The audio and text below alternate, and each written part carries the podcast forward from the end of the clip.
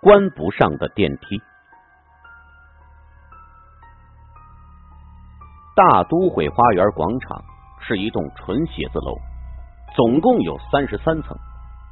这儿的公司全都统一实行双休制，所以一到周末，整栋楼基本上都是空的，除了保安例行公事巡逻之外，几乎没有其他人。前一段时间，大都会花园广场发生了骇人听闻的事情。有个女孩子在这栋楼里失踪了。查看监控视频，发现这个女孩子进入电梯之后，将全部楼层的按钮全都按了一次，然后立正躲在电梯的死角处。大约二十秒钟之后，电梯仍然没有关闭。女孩子把头伸出去查看，之后小心翼翼的走出来，在外边站了大约三十秒。她双手抱头进入电梯。再度将全部楼层的按钮按了一次，最后女孩子又走出电梯，手舞足蹈，似乎在对谁大声嚷叫。随后又像数数字一样掰自己的手指。大约十五秒后，女孩离开电梯，从监控范围消失了。而诡异的电梯在女孩离开之后，依然开着门，静止了一段时间。此后才关闭。电梯门关闭之后，又似乎正常运作起来，毫无异状的开关了数次，也运行到了其他楼层。但是每一次开关都没有任何人进出。这段诡异的视频疯传当地，弄得人心惶惶的。而更加令人恐惧的是，几天之后，人们在天堂的一个水箱里发现了女孩子的尸体。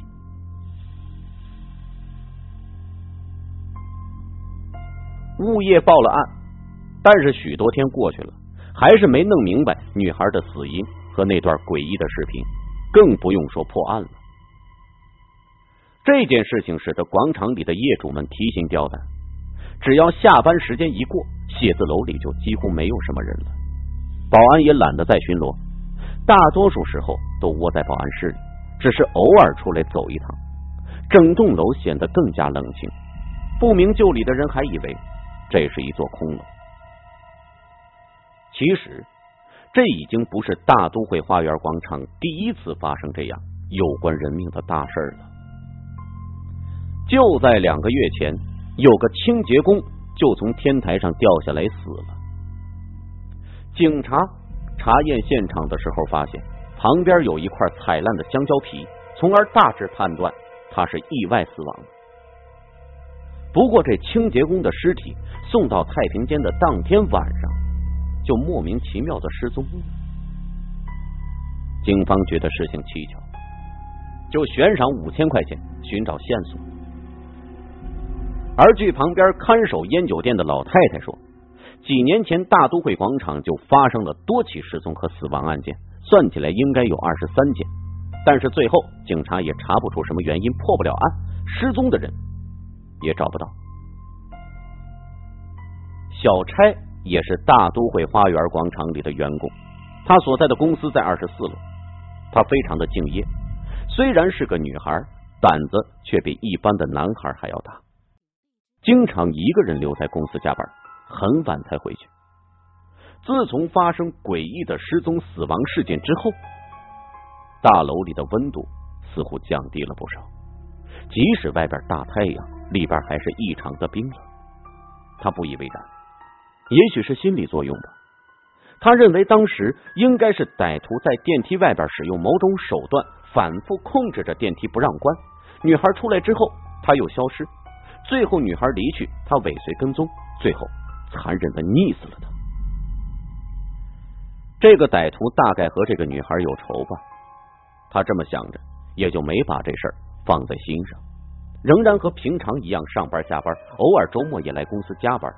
他心里装的都是公司的事把公司当成自己的家。他是个敬业的员工。这个周末是个阴天，天阴的似乎要下雨。小柴想，这种天气不适合出去玩，不如就去公司加班吧，把昨天领导交代的一个策划案完成了。周一的营销就可以拿着这个方案出去谈合作了。同时，这样也能给老板留下良好的印象。于是，他又来到了大都会花园广场，看见大门口的两扇玻璃门关着，里边没有一个保安。大概保安在保安室里睡觉了。他推开玻璃门走了进去，玻璃门哐当哐当来回重重晃了几下，才缓缓的合上。玻璃门一关上。所有的喧闹声都被隔绝在了外头，大楼内一片死静，一个人也没有，冷冷清清的，空荡荡的大楼里只有小柴一个人走动的声音，噼啪噼啪。小柴轻快的脚步声有节奏的回荡在整座的大楼里，他要赶着坐电梯上去，到公司里尽快把事情做完。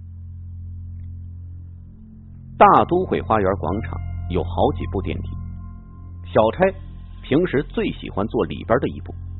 他快步走到那部电梯前，刚要按下开关，突然发现电梯左侧墙上贴着一张纸。他不经意的瞟了一眼，以为是物业贴的，告诉大家要注意安全之类的通知。但是就在刚看向那张纸的时候，陡然一行刺眼的大号黑体字。一下子刺入了他的双眼，死亡警告。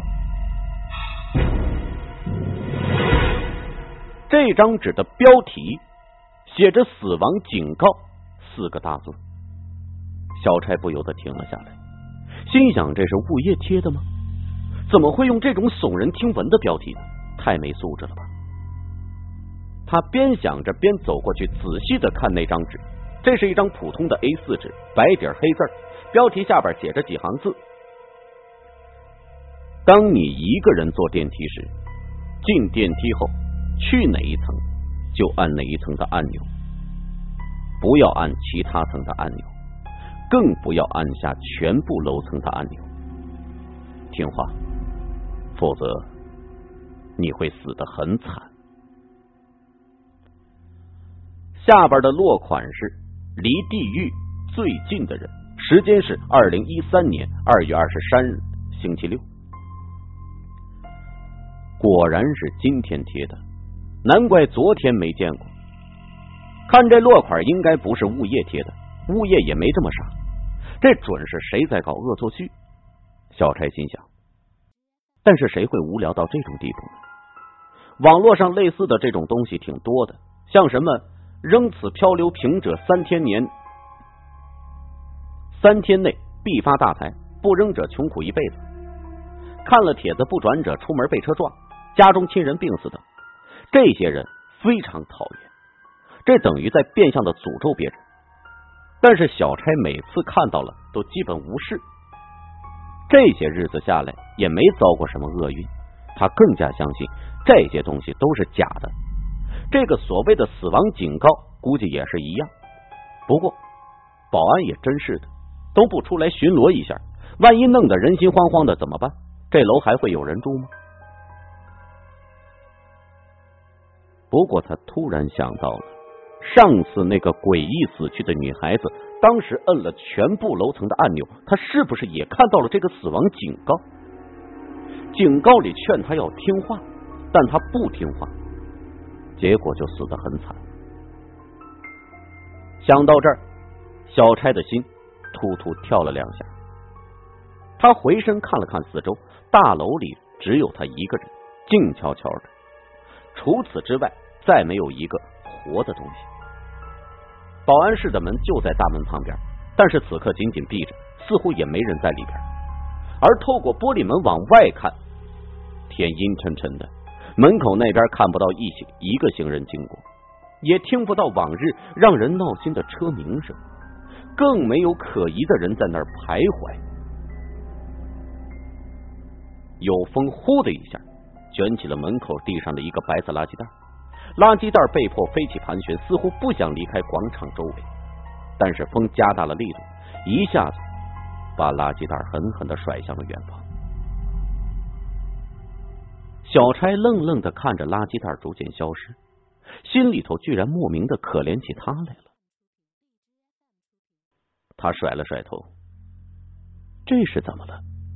一个垃圾袋而已，他的最终下场就是被清洁工给收拾了。清洁工其实就是这些垃圾的收拾人，收拾人，这形容的太贴切了。小差为自己能想到这么妙的词语沾沾自喜。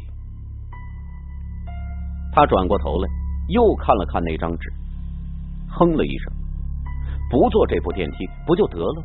于是他走到旁边的一部电梯前，摁下了按钮。但是等了半天，门依然紧闭着。他恼怒的重重拍了下开关，然后挨个把其他电梯的按钮全都按了一遍。但是等了很久。居然没有一部电梯打开，怎么回事呢？估计是物业为了省电，只开了一部电梯。小差愤懑的想：这不是要逼自己坐那部贴着死亡警告的电梯吗？不如走楼梯上去吧。但是走上去至少得七八分钟，到了公司可能还要休息一阵，这不是浪费了不少时间了吗？这些时间可以为公司做很多事情啊，而坐电梯上去却可以省下不少时间。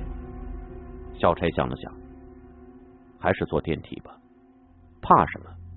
为了防备歹徒袭击，今天自己带着刀呢。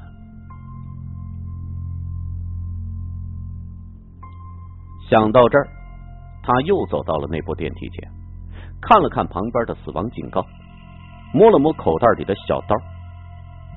深吸了一口气，然后摁下了向上的开关。电梯门发出了隆隆的沉闷声响，缓缓的往旁边打开。他摁住开关不动，警惕的上下左右查看。电梯里边还是跟往常一样，天花板上也没有什么异常。他忽然一下子转过身去，后边一个人影也没有。他开始慢慢的转着看着，四周空荡荡的，大楼里还是只有他一个人。他最后看了那死亡警告一眼，然后慢慢的走进了电梯，然后又一下子转过身来，面对着电梯口。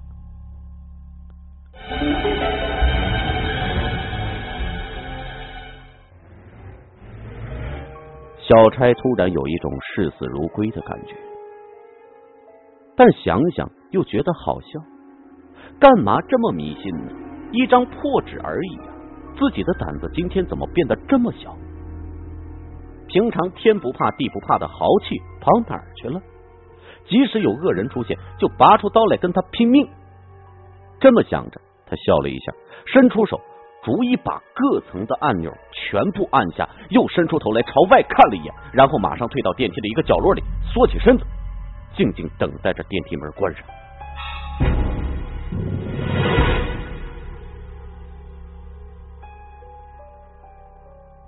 可是等了好一会儿，电梯门还是没关上，也没有其他异状发生。怎么回事？小柴觉得奇怪，是不是有人在外边按着呀？可是之前都没看到人呢。他摸了摸口袋里的刀，小心的把头伸出去电梯之外查看，还是没有看到人。他又慢慢的抬起脚来，小心翼翼的走出电梯，左右看了一下，却连个鬼影都没有。电梯的向上开关键还亮着红灯。这电梯以前也出现过这样的问题，大概是要按一下里边的关闭键。他又走进了电梯，全部楼层的按钮红灯都亮着，他狠狠的按下了关闭键。但是电梯门依然纹丝不动。他又走出电梯，看看是不是外边的按钮出了什么问题，但是一切正常。小差第三次走进电梯，心说：如果这次还关不上，就走楼梯。他又使劲的走进了电梯，他又使劲的按下了关闭键。等了一会儿，电梯门还是固执的敞开着。估计是电梯坏了，这物业也真是的，电梯坏了多少次也没人管。他气哼哼的走出电梯，准备从楼梯跑上去。但是刚走出去一步，猛地看见电梯右边面对着墙站着一个形似侏儒的矮人，他啊的一声叫出来，腿一软，差点摔倒在地上。他往后踉跄几步，这才稳住，同时手摸向口袋，准备掏出小刀来。形似侏儒的矮人缓缓的转过身来，小差定睛一看，原来是个小女孩，顿时松了一口气。小女孩大概五六岁的模样，穿着十分整齐，只是脸色非常的苍白，几乎没有一丝血色。她有两只大大的眼睛，只是却显现出与她年龄极不相称的忧郁神态。他的眼角边有道泪痕，似乎刚刚哭过。他转过来的时候，一丝鼻涕刚好流下来，挂在鼻孔处晃来晃去。哪儿来的一个小女孩啊？也许是保安的孩子，他把孩子一起带来上班了。小差注意到他的手正按着电梯的打开键，原来是这小女孩淘气，难怪一直关不上。小差就和蔼的对他说：“小妹妹要听话，不要按着开关。姐姐扮小兔子，到楼上去给你拿糖果吃啊。”小女孩立即就松开了手。小差对他笑了一下，暗自偷笑。姐姐，我才没空给你拿什么糖果呢。但他一时忘了怎么装小兔子，只好装模作样的抱着头，快步走进了电梯，一边再度将全部楼层的按钮按了一遍，一边想：我让你不知道我去哪一层就可以摆脱你了。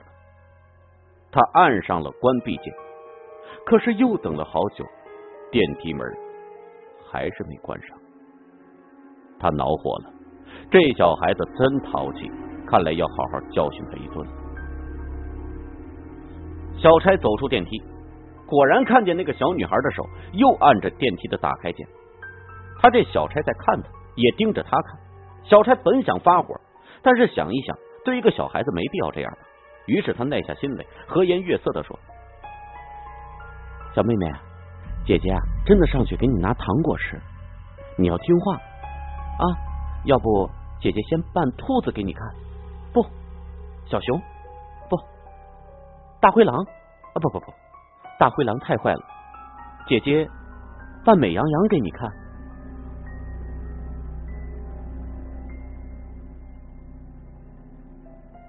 他边唱边手舞足蹈的跳了起来，他使出了浑身解数。想逗小女孩开心，同时又惊觉自己的文艺细胞怎么这么好。上次公司年会没上去表演，真是太遗憾了。如果表演了，可能还会有哪位白马王子爱上自己呢？他美滋滋的这样想着。小女孩面无表情的盯着他看，看着看着，突然哇的一声大哭起来。那条摇摇欲坠的鼻涕立即滴落下来。小差愣了愣，以为自己表演的不够好，他问小女孩：“